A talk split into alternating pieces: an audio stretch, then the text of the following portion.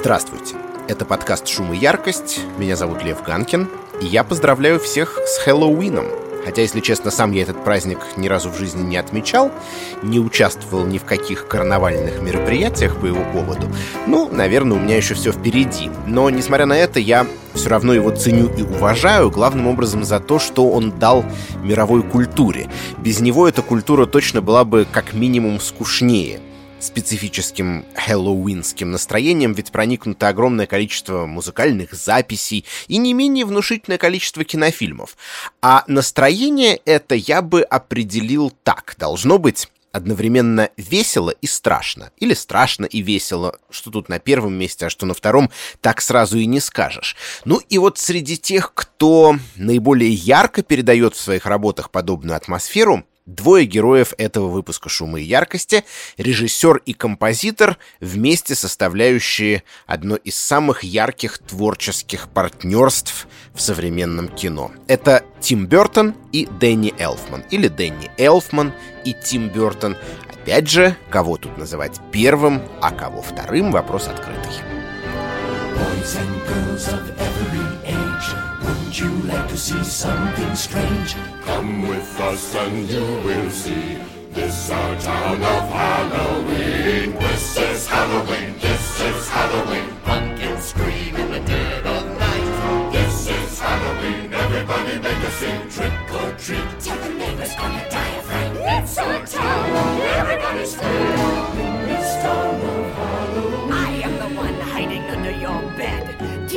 teeth sharp and eyes glowing red. I am the one hiding under your stairs, fingers like snakes and spiders in my hair. This is Halloween, this is Halloween, Halloween, Halloween, Halloween, Halloween. Наверное, анимационный фильм «Кошмар перед Рождеством» 1993 года не самая знаменитая работа Тима Бертона. Собственно, формально это и вовсе не его работа. По крайней мере, режиссером картины значится Генри Селик, а Бертон тут только сценарист и продюсер. Впрочем, идея принадлежала ему, и более того, история ленты началась с нескольких бертоновских стихотворений, которые они с Дэнни Элфманом задумали превратить в своего рода экранный мюзикл. Ну и не мудрено, что финальная версия фильма выдает авторство Бертона с потрохами на сценарном, графическом и сюжетном уровне. Тут и масса черного юмора, и чрезвычайно выразительные уродцы — обитатели Хэллоуин Тауна, в котором происходит значительная часть экранного действия, но и некоторые более глубокие приметы бертоновского стиля тоже налицо. Например, центральный образ такого рефлексивного, неоднозначного злодея Джека Скеллингтона, харизматичного лидера всей хэллоуинской братьи — мы еще убедимся сегодня в том, что режиссер небольшой любитель плоских, таких психологически прямолинейных персонажей. Или разделение экранного мира картины на две непохожие друг на друга части. В данном случае на Хэллоуин Таун и на Кристмас Таун город Хэллоуина и город Рождества, по-разному решенные в колористическом, архитектурном и музыкальном планах. Ну и, собственно, да, Музыка. Вот еще один бертоновский штрих. А точнее, элфмановский штрих, но это в данном случае почти что одно и то же. Дэнни Элфман — автор саундтрека ко всем фильмам Тима Бертона, кроме трех — Эда Вуда, Суини Тодда и «Дома странных детей мисс Перегрин». Не будет преувеличением сказать, что статус Элфмана — как одного из самых востребованных кинокомпозиторов наших дней, прямое следствие его сотрудничества с Бертоном. Именно последний в далеком 1985 году уговорил Дэнни сочинить музыку к фильму «Большое приключение Пиви» и перековаться из рок-музыканта в мастера саундтреков. Если бы не это судьбоносное событие, мир бы, вероятно, так и не узнал бы об элфмановском таланте в сфере киномузыки. Но верно и обратное. Обаяние картин Бертона, а это не только «Кошмар перед Рождеством», но и «Бэтмен», и «Битлджус», и «Эдвард Руки-ножницы», и «Сонная лощина», и «Крупная рыба», и «Алиса в стране чудес» и многие другие, напрямую связано с их музыкальным решением. И вот что же это за решение? Давайте попробуем понять.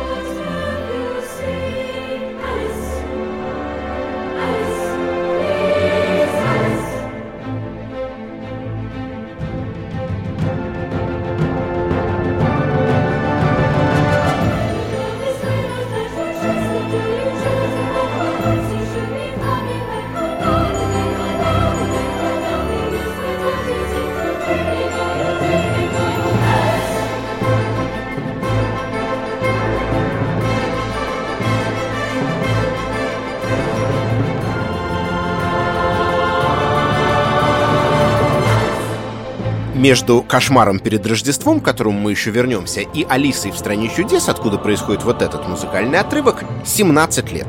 Алиса вышла на экране в 2010-м. В первом случае мы имеем дело с мюзиклом, то есть с набором песенных номеров, текст которых фактически двигает вперед сюжет. Во втором — с вполне традиционной инструментальной оркестровой киномузыкой. Тем не менее, кое-что общее в подходе Дэнни Элфмана тут и там можно увидеть и услышать. И мне кажется, с этого вообще стоит начать, прежде чем наводить наш фокус на приемы, использованные в конкретных картинах. Каковы общие места элфмановских саундтреков к фильмам Тима Бертона? За счет чего мы их опознаем? Поехали! Одно из таких общих мест — это чрезвычайная ритмическая выразительность сочинений композитора.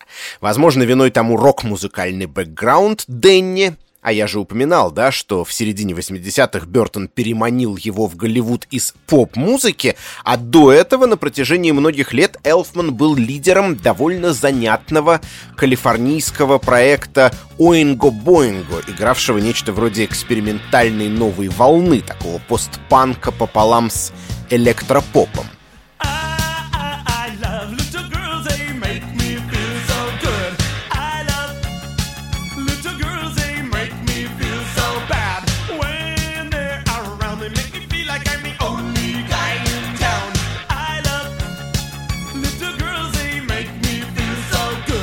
Не мудрено, кстати, что э, главную партию Джека Скеллингтона в «Кошмаре перед Рождеством» Дэнни Элфман, вспомнив свои поп-музыкальные корни, спел самолично, да, самостоятельно.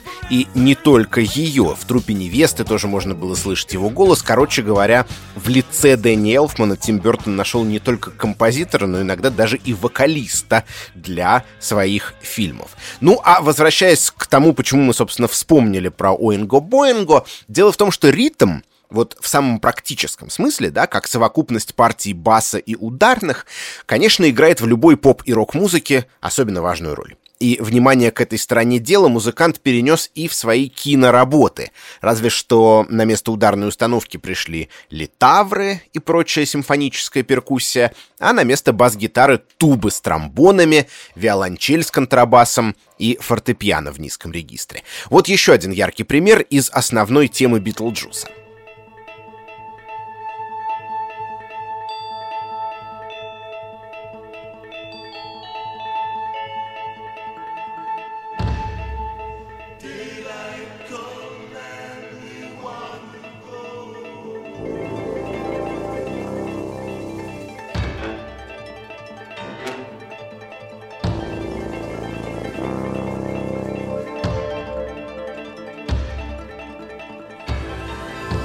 Интерес тут, мне кажется, представляют два момента.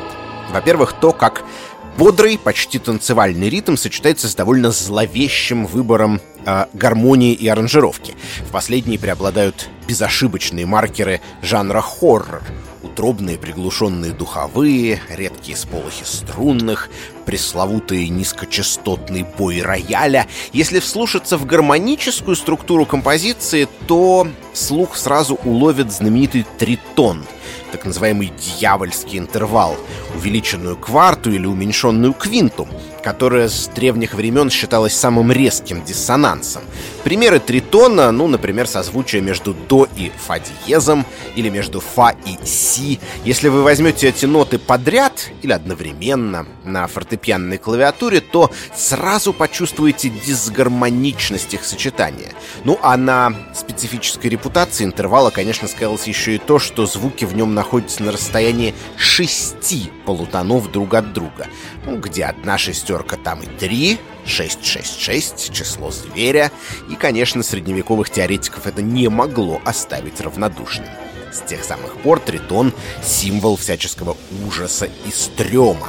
Но тут у Элфмана в Битлджусе нам, благодаря прыгучему ритму, как будто бы не страшно или даже точнее нам весело и страшно одновременно.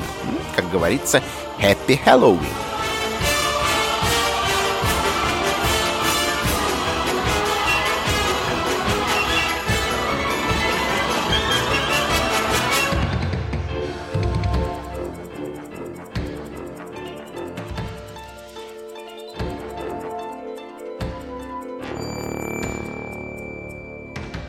И второй момент. Говоря о ритме, нельзя упустить из виду вопросы музыкального размера. Вот с ним тут тоже все довольно любопытно. Элфман весьма виртуозно маневрирует между четными и нечетными размерами, между двух- и трехдольным метром. В первом случае сильные доли разделяет одна слабая, во втором случае две. Вот, например, в том же «Кошмаре перед Рождеством» прослушанная нами композиция «This is Halloween» за минимальными исключениями решена в четном размере. Зато как только Джек Скеллингтон попадает в город Рождества, и, следовательно, в его стройной картине мира возникает прореха, композитор вводит трехдольный рисунок.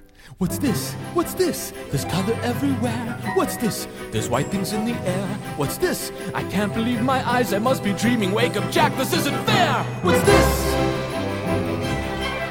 There's children throwing snowballs instead of throwing heads. They're busy building toys, and absolutely no one's dead. There's frost in every window. Oh, I can't believe my eyes. And in my bones, I feel the warmth that's coming from inside. А позже, когда герои в расстроенных чувствах предаются рефлексии в своей башне, пока другие обитатели Хэллоуин Тауна переживают, что же с ним случилось, все оказывается метрически еще интереснее. Начальные ритмические акценты, правда очень тихо выведенные в миксе, вроде бы указывают на двухдольный ритм и напоминают бой башенных часов а вокальная линия при этом организована в максимально дискомфортном, нестабильном размере 7 четвертей.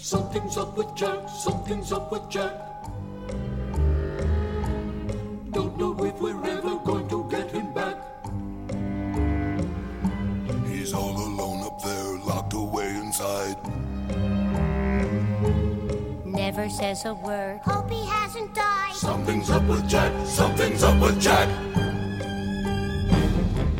Получается, что сдвиг от чета к нечету маркирует потерю психологического равновесия Джека и конфликт между двумя частями экранного мира. Рождественская атмосфера вторгается в идиллию Хэллоуин-тауна и нарушает привычный ход вещей. Нетрудно заметить, что нечто похожее происходит, например, и в «Бэтмене», где героическая тема заглавного персонажа выполнена в стабильных четырех четвертях.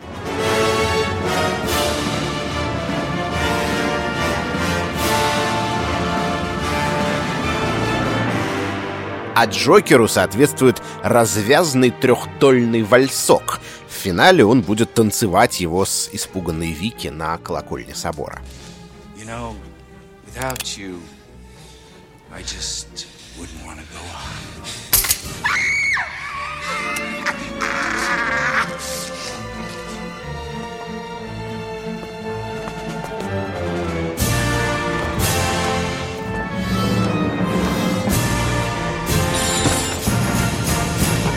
При этом в музыкальном решении картины встречаются и моменты, а, в которые бэтменовская тема начинает тяготеть к трехдольности, как будто бы склоняться в эту сторону. Как отмечают исследователи, обычно это происходит именно тогда, когда Брюс Уэйн демонстрирует темные стороны своей личности, когда в его душе происходит некая внутренняя борьба. Элфман и Бертон как будто бы намекают нам на то, что между Бэтменом и Джокером в действительности немало общего, и история супергероя вполне могла бы сложиться совсем по-другому.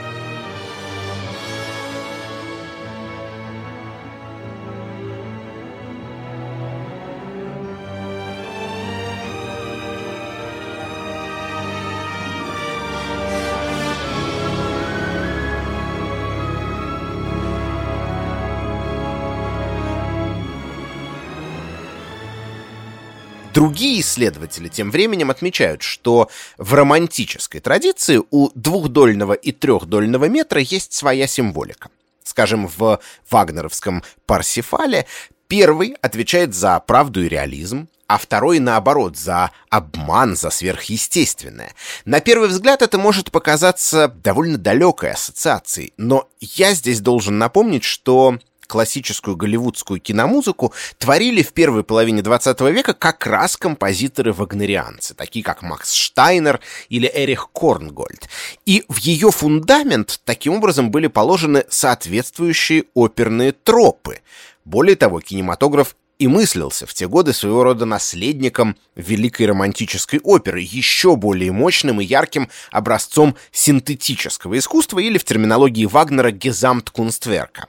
Дэнни Элфман же ни раза не два говорил, что опирается в своих работах прежде всего как раз на классиков киномузыки, на тех же Штайнера с Корнгольдом, а из следующего поколения, например, на Бернарда Хермана и Нина Рота. «По-моему, старая школа талантливее новой», — утверждал он. «Все мои кумиры давно померли. Не думаю, что сегодня есть кто-то, кто мог бы с ними сравниться». Некоторые особенности подхода он перенял у классиков впрямую. Например, стремление ассоциировать главных, самых значимых героев с яркими пассажами духовых. Так что, думаю, это не тот случай, когда все совпадения случайны. И характерно, что на границе миров реального и сверхъестественного, земного и потустороннего, музыкальный метр в музыке Элфмана порой выписывает совсем необычные кренделя. Например, в той же Алисе, когда героиня бежит за кроликом к норе, в которую ей через пару мгновений суждено провалиться. Формально в этом отрывке четное количество долей, но в каждой из них очень отчетливая триольная пульсация.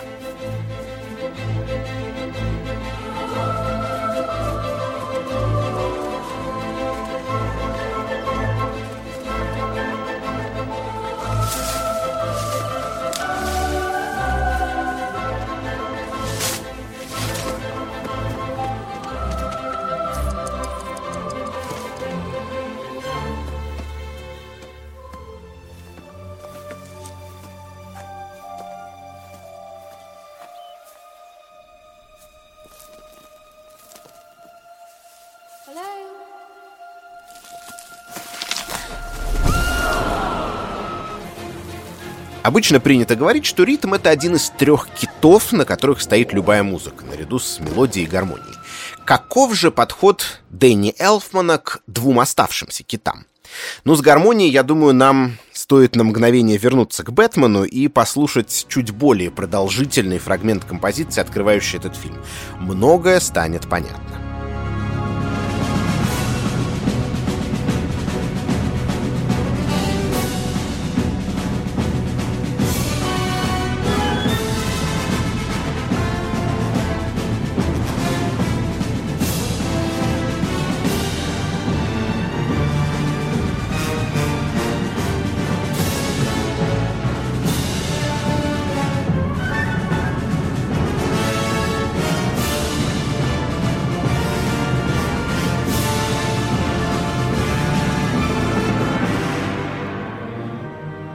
За первые полторы минуты этой музыки тональность успевает смениться, если я не сбился со счету, 6 раз. И это еще не предел, дальше будет больше. То есть, в плане гармонии Элфман тоже показывает себя наследником композиторов-романтиков XIX века, в сочинениях которых стала потихоньку расшатываться стабильная функциональная гармония барокко и классицизма. Это они первыми разрешили себе путешествовать все дальше и дальше от тонального центра произведения, что в конечном счете привело к тому, что в XX веке в частности у композиторов Нововенской школы, этого тонального центра вообще не стало. Смысл бесконечных модуляций в случае с киномузыкой чаще всего один и тот же. Это лекарство от скуки и стагнации. Намек на то, что и фильм окажется не менее остросюжетен, не менее густо насыщен своими кинематографическими событиями в пандан событиям музыкальным. Ну и с Тимом Бертоном как-то так оно обычно и происходит. Примечательно, к слову, что все эти бесконечно меняющиеся тональности в бэтменовской теме минорные, ни одного мажора.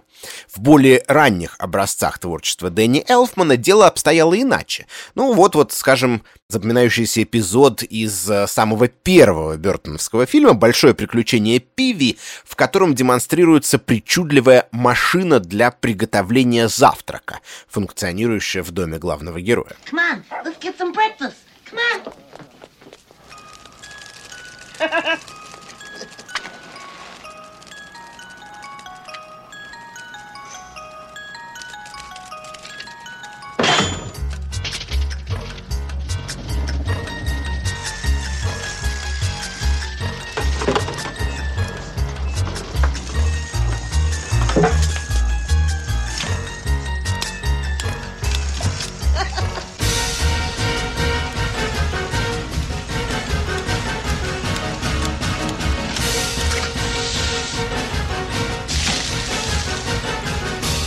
Саундтрек к этой забавной картине. Композитор, в общем, не безосновательно сегодня считает незрелым. Ну, действительно, это была для него почти что первая проба пера в киножанре, и фактически у Элфмана здесь получился своего рода каталог источников вдохновения музыка, сопровождающая деятельность машины для завтрака, например, до боли похожа на карнавальные дивертисменты Нина Рота из картин Феллини. А в сцене, где Пиви обнаруживает пропажу любимого велосипеда, звучат скрежещущие струнные, пародируя Бернарда Хермана и его саундтрек к «Психо» Хичкока, прежде всего к знаменитому эпизоду «В душе».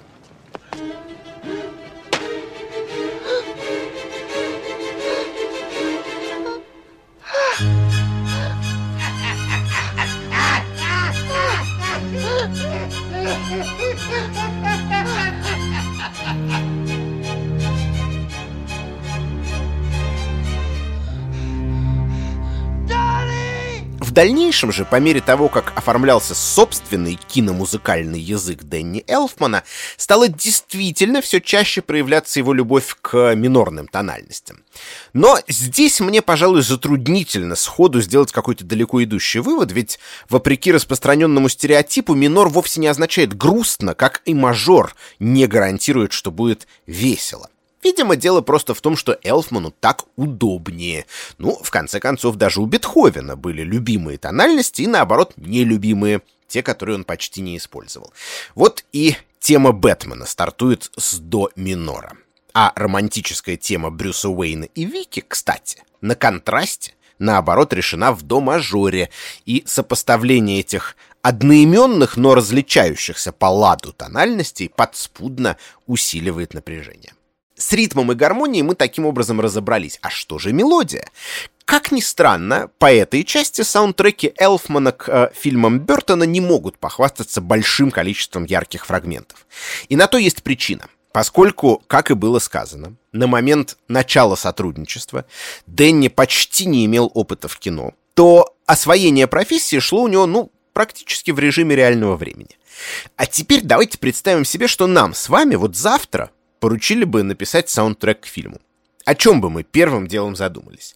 Ну, я скажу за себя. Вот как непрофессионал, я, конечно, озаботился бы главным образом синхронизацией звука с картинкой. Потому что с формальной точки зрения именно это отличает киномузыку от любой другой, правда?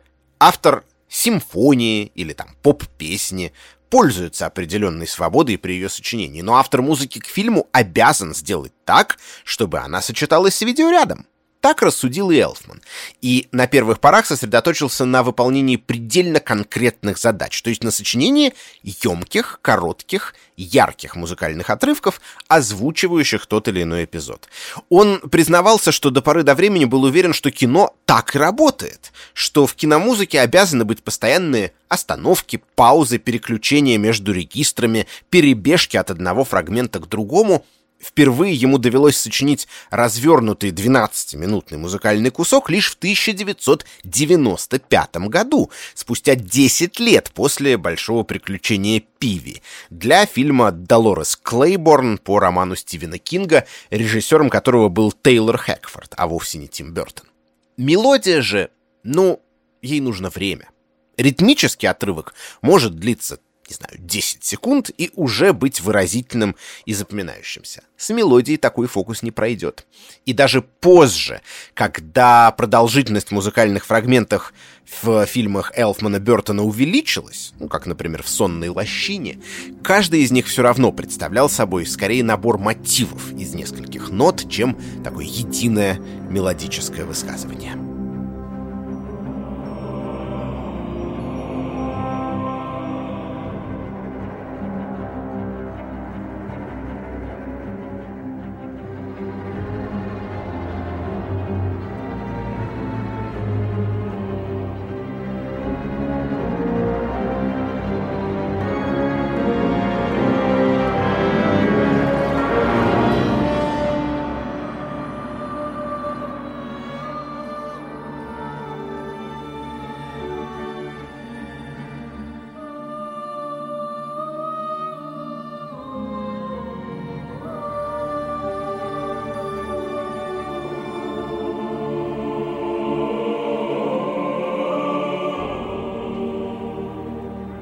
Впрочем, в «Сонной лощине» музыка не так прямолинейно синхронизирована с экранным действием, как в некоторых предыдущих работах Дэнни Элфмана. Так, например, в начальном эпизоде, в котором всадник без головы убивает Ван Гарретта, напряжение нарастает по мере приближения кончины персонажа, но кульминационный оркестровый взрыв синхронизирован не с моментом, когда голова Ван Гарретта отлетает от тела, а со следующим кадром, с брызгами крови, попадающими на пугало. То есть музыка акцентирует не само убийство, а его непосредственное последствие. И то же самое происходит и в других эпизодах. Ну, например, там, где головы лишается магистрат Филлипс. Опять же, саундтрек звучит громче всего не в момент убийства, а там, где мы видим главного героя картины, сыщика Икабода Крейна, который наконец-то убеждается в существовании всадника. Таким образом, главное не событие, а реакция на него. Впрочем, Своей собственной темы Крейн в «Сонной лощине» лишен. Да и характерный лейтмотив «Всадника без головы», знаете, скорее озвучивает не персонажа, а смерть как таковую. И не случайно в сцене, где жертвой таинственного убийцы вроде бы должна стать леди Ван Тассел, эта нотная последовательность не звучит, хотя всадник тут присутствует. Ну да, все правильно, для внимательного зрителя это явный сигнал, что что-то тут не так. И действительно, леди Ван Тассел в фильме еще появится. Во избежание спойлеров не буду вам говорить, в каком контексте и с какой функцией. Помните, то же самое было в «Челюстях» Спилберга, где в эпизоде с э, фейковой, не настоящей акулой не звучала соответствующая музыкальная тема. В целом, «Сонная лощина», наверное, один из лучших бертоновских фильмов и один из лучших элфмановских саундтреков.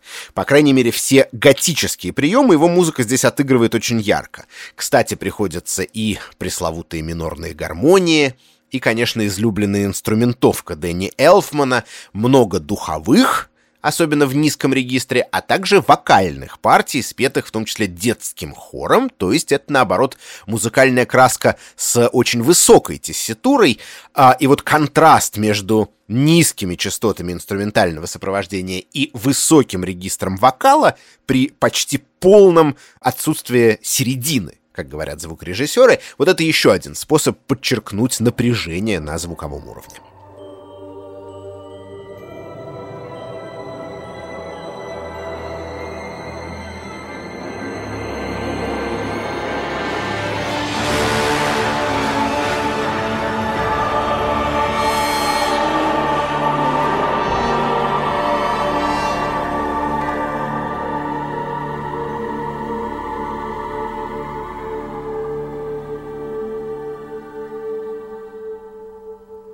Но голос далеко не единственная краска в палитре Элфмана, отвечающая за высокие частоты. В других его работах эту роль нередко выполняет, например, Челеста. Знаете, что это такое? Ну, говоря формально, это клавишный металлофон, а неформально челеста похожа на игрушечное фортепиано, в котором молоточки, с которыми соединяются клавиши, бьют не по струнам, а по небольшим стальным пластинам, ну или по каким-то другим резонаторам похожего типа. Вот, как гласит легенда, свою первую челесту Дэнни Элфман когда-то давно сконструировал собственноручно из пивных банок. Увы, ее звук, кажется, не попал ни на одну официально изданную запись, а вот э, фабрично изготовленную челесту можно услышать в многих его саундтреках, например, в музыке к фильму «Эдвард. Руки-ножницы».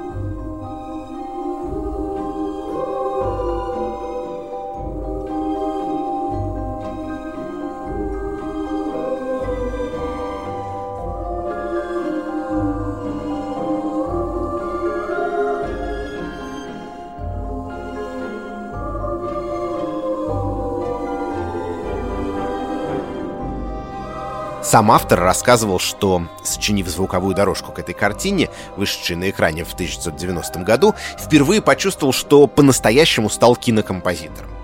Это до сих пор его любимый саундтрек, который впоследствии даже лег в основу балетного представления. Элфман участвовал и в его производстве и постановке. Челеста здесь явный элемент сказочного мира, создающий соответствующее настроение.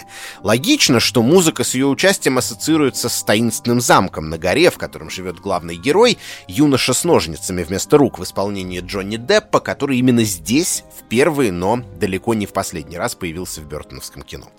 К Эдварду руки-ножницы мы еще вернемся, а пока приведу еще один пример необычной инструментальной краски в творчестве Элфмана. Вот послушайте.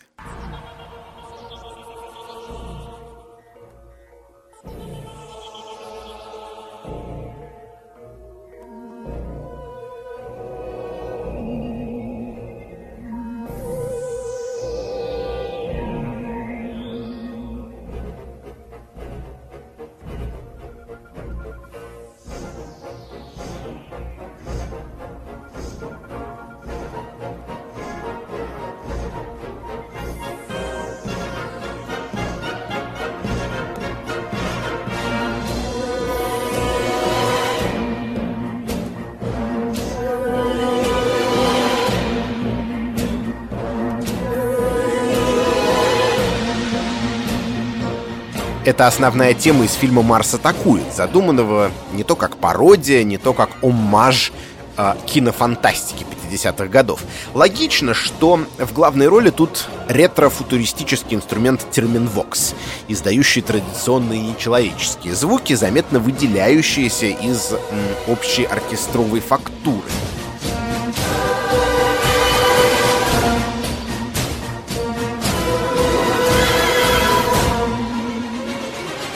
Изобретение советского музыканта и конструктора Льва Термиана терминвокс всегда был окружен аурой загадочности.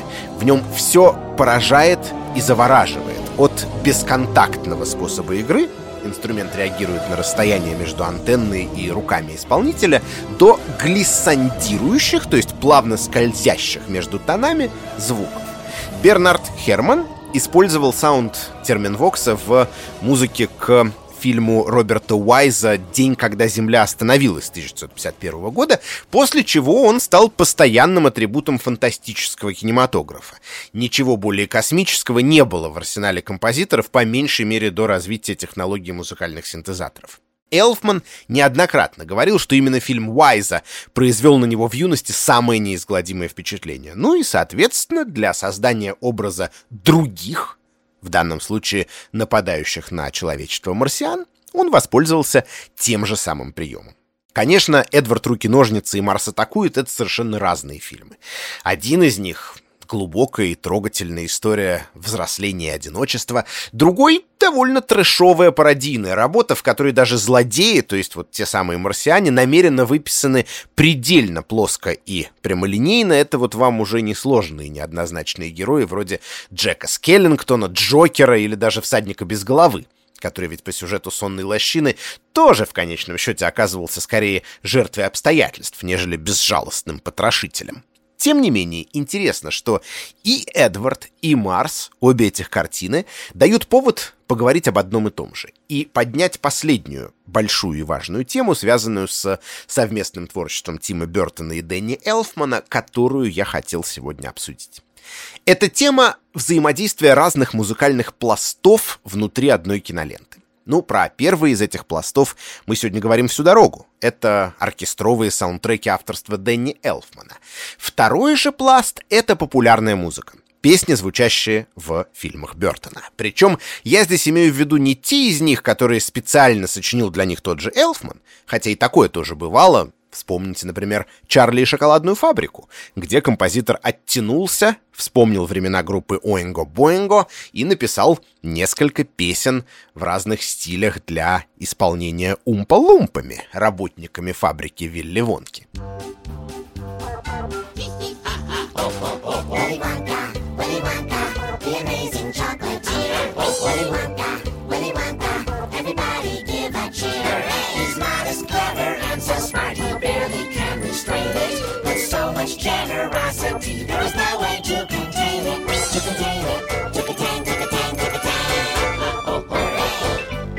Но нет, я говорю об уже существующих композициях, которые Бертон вплетал в ткань своих картин. Надо, наверное, сказать, что Бертоновский «Бэтмен» стал первым фильмом в истории, который сопровождался выходом сразу двух альбомов саундтреков. На одном была музыка Элфмана, а на другом — песни знаменитого музыканта Принца часть из которых звучала в ленте. Синглом с этого альбома стала композиция «Bad Dance». Давайте послушаем ее фрагмент. Oh, have one here.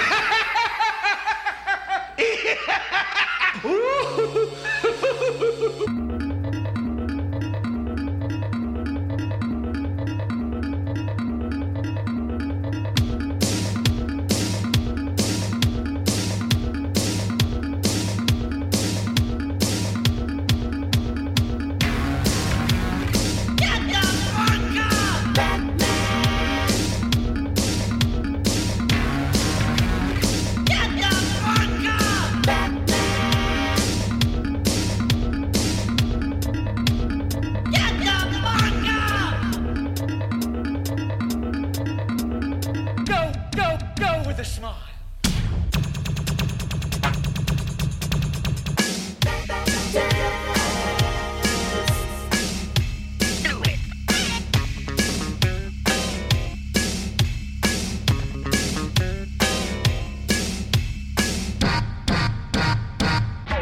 Keep busting. Всегда классно послушать Принца, но в контексте нашего разговора это тоже не идеальный пример. Ну, во-первых, Принц опять-таки сочинял музыку специально для фильма, по просьбе режиссера, а во-вторых, ну, откровенно говоря, существенной сюжетной роли в «Бэтмене» она не играет. А вот с Эдвардом Руки-ножницы и с Марсом атакует совсем другая история. В Эдварде я предлагаю вернуться к тому, чего мы уже вскользь коснулись в начале подкаста, к тому, как Тим Бертон часто разделяет пространство своих фильмов на две части. Halloween Town и Christmas Town в «Кошмаре перед Рождеством», фабрика Вилли Вонки и остальной мир в «Чарли и шоколадной фабрике», мир живых и мир мертвых в «Битлджусе». Здесь это разделение, конечно, тоже есть. Замок Эдварда становится пространством сказки, фантазии, а аккуратненький пригород, в котором обитают остальные герои картины, это противостоящий враждебный ему нормальный мир. Вся психологическая коллизия ленты происходит из неспособности жителей пригорода понять и принять другого, юношу с ножницами вместо рук. На музыкальном уровне антитеза подчеркнута очень явно. Музыка Элфмана с Челеста и прочими сказочными красивостями отвечает за мир Эдварда. Не случайно мы впервые слышим ее в тот момент, когда Пег Богс, одна из жительниц городка, поворачивает зеркало заднего вида своего автомобиля, и в нем отражается замок. А поп-песни маркируют зону земного, обыденного, и звучат в основном, кстати, диегетически, то есть из зримых источников, в эпизодах, действия которых происходит в нижнем пригородном мире. В этой роли в «Эдварде руки-ножницы» чаще всего оказываются хиты Тома Джонса. Ну вот, в частности, композиция с говорящим названием «It's not unusual» — «Ничего особенного».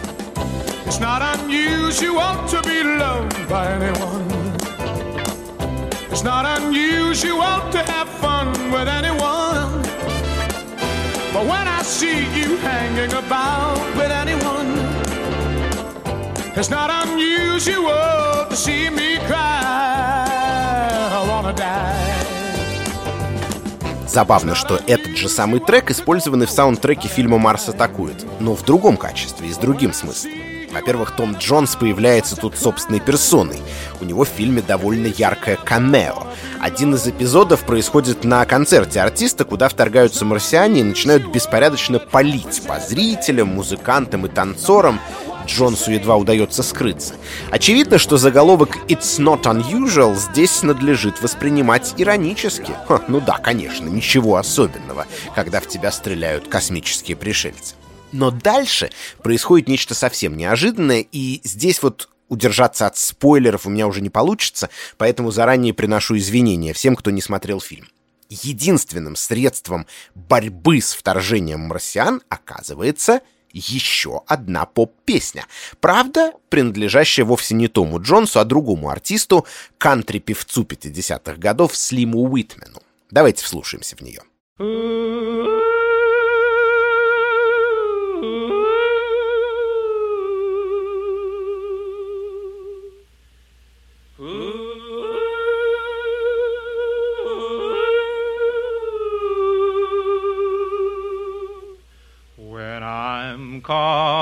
you.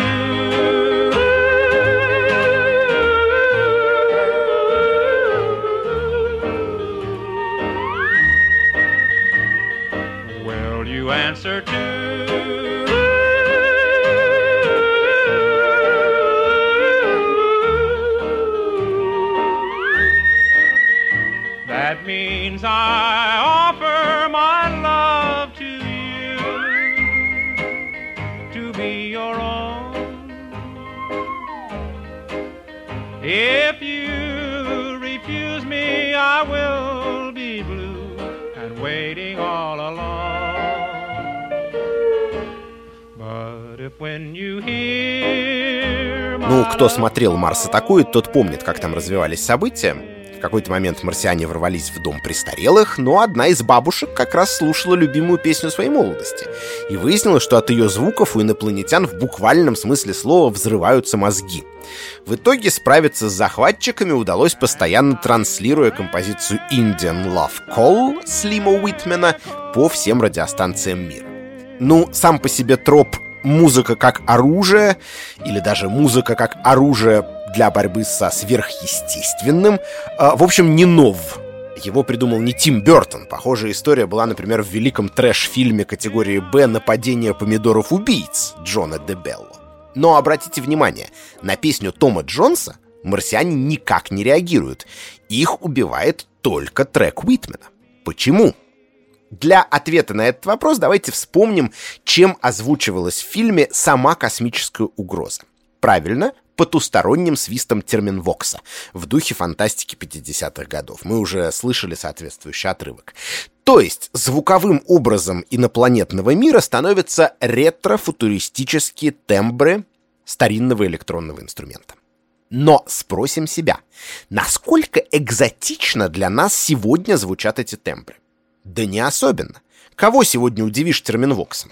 Он широко используется и в академической музыке, и в популярной, и в кино для достижения определенных эстетических целей. В этом подкасте я довольно подробно рассказал вам, что такое челеста, потому что подозреваю, что вы могли никогда не видеть этот инструмент, но не описывал также детально термин «вокс», так как полагаю, что большинство слушателей его не раз видели и слышали то ли дело песни в исполнении Слима Уитмена. Если вы внимательно послушали ее фрагмент, то я не верю, что он не показался вам довольно диковинным по звучанию и аранжировке. Со странным фальцетом и йодлями вокалиста, а также опять-таки вот глиссандирующими, то есть скользящими туда-сюда по звукоряду партиями слайд-гитары Хута Рейнса. Это круче, чем термин «вокс». Это не менее, а более экзотично. Мы такого обычно не слушаем и практически нигде не слышим. И очень показательно, что благодарить за победу над марсианами приходится бабулю из дома престарелых. В отличие от космических рулат терминвокса, музыка типа Слима Уитмена по факту оказалась тупиковой ветвью развития поп-культуры. Она навсегда осталась в своем времени — ценное лишь для тех, кто помнит это время, кто пережил его, и кто слушал песню Indian Love Call еще тогда по горячим следам. То есть, если в Эдварде руки-ножницы поп-музыка оказывается маркером нормативного, земного в противовес сказочному и фантастическому, то в Марсе атакует это наоборот, образ чего-то сверхэкзотического, даже более явно другого, чем марсиане с головами, похожими на лампочки. Даже Дэнни Элфман при всей его изобретательности такого бы не сочинил. Чтобы победить инопланетных захватчиков, требуется нечто совсем невероятное, и Слим Уитман со своим индейским кличем любви приходит на помощь. Пожалуй, это все, что я хотел вам сегодня рассказать. Пора закругляться, а то и так получилось дольше обычного. Над этим подкастом мне по традиции помогали работать звукорежиссер Алексей Пономарев, редактор Дауледжа Найдаров, продюсер Женя Молодцова и главред кинопоиска Лиза Сурганова. Я напоминаю, что слушать шум и яркость можно на всех стриминговых сервисах, а еще ставить оценки, делать перепосты понравившихся выпусков в соцсетях и присылать нам свои идеи, предложения и комментарии на адрес подкаст собака кинопоиск.ру. Кстати, хотел рассказать вам про еще один подкаст Кинопоиска под названием «Крупным планом». Если вам хочется послушать разбор и обсуждение новинок проката, вроде «Довода» или «Бората 2», или анализ классических фильмов типа «Психо» и «Бегущего по лезвию», то приглашаю вас его оценить. Ну а в завершении этого выпуска давайте послушаем единственную поп-песню, звучащую во втором Бертоновском фильме про Бэтмена. «Бэтмен возвращается» 1992 года. Это трек «Face to Face», замечательный, горячо любимый мною британской группы Suzy and the Banshees, сочиненный музыкантами в соавторстве с Дэнни Элфманом. В сущности, учитывая, что музыку этого ансамбля, как и фильмы Тима Бертона, очень часто называют готической, их сотрудничество явно напрашивалось. И здорово, что оно случилось. Кстати, если вы пересмотрите сцену, в которой звучит композиция, это танец Брюса и Селины на балу Маскараде, то обратите внимание на классный саунд-продюсерский ход. Когда в процессе герои понимают, кто они такие на самом деле, да, Бэтмен и Женщина-кошка, песня Susie and the Banshees на какое-то время плавно уступает место такому шумовому, дисгармоничному, атональному скрипичному отрывку, а потом начинает преспокойно играть снова.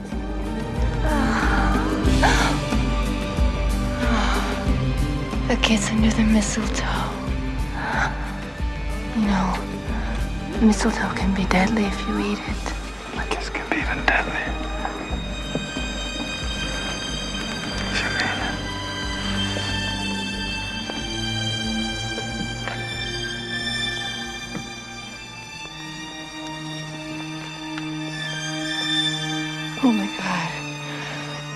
Does this mean we have to start fighting? Let's go outside. Вот такой впечатляющий звуковой кунштюк. Ну а сейчас Сьюзи Сью, композиция Face to Face. Для вас работал Лев Ганкин. Счастливого Хэллоуина и до новых встреч. face to face, my lovely foe, mouth to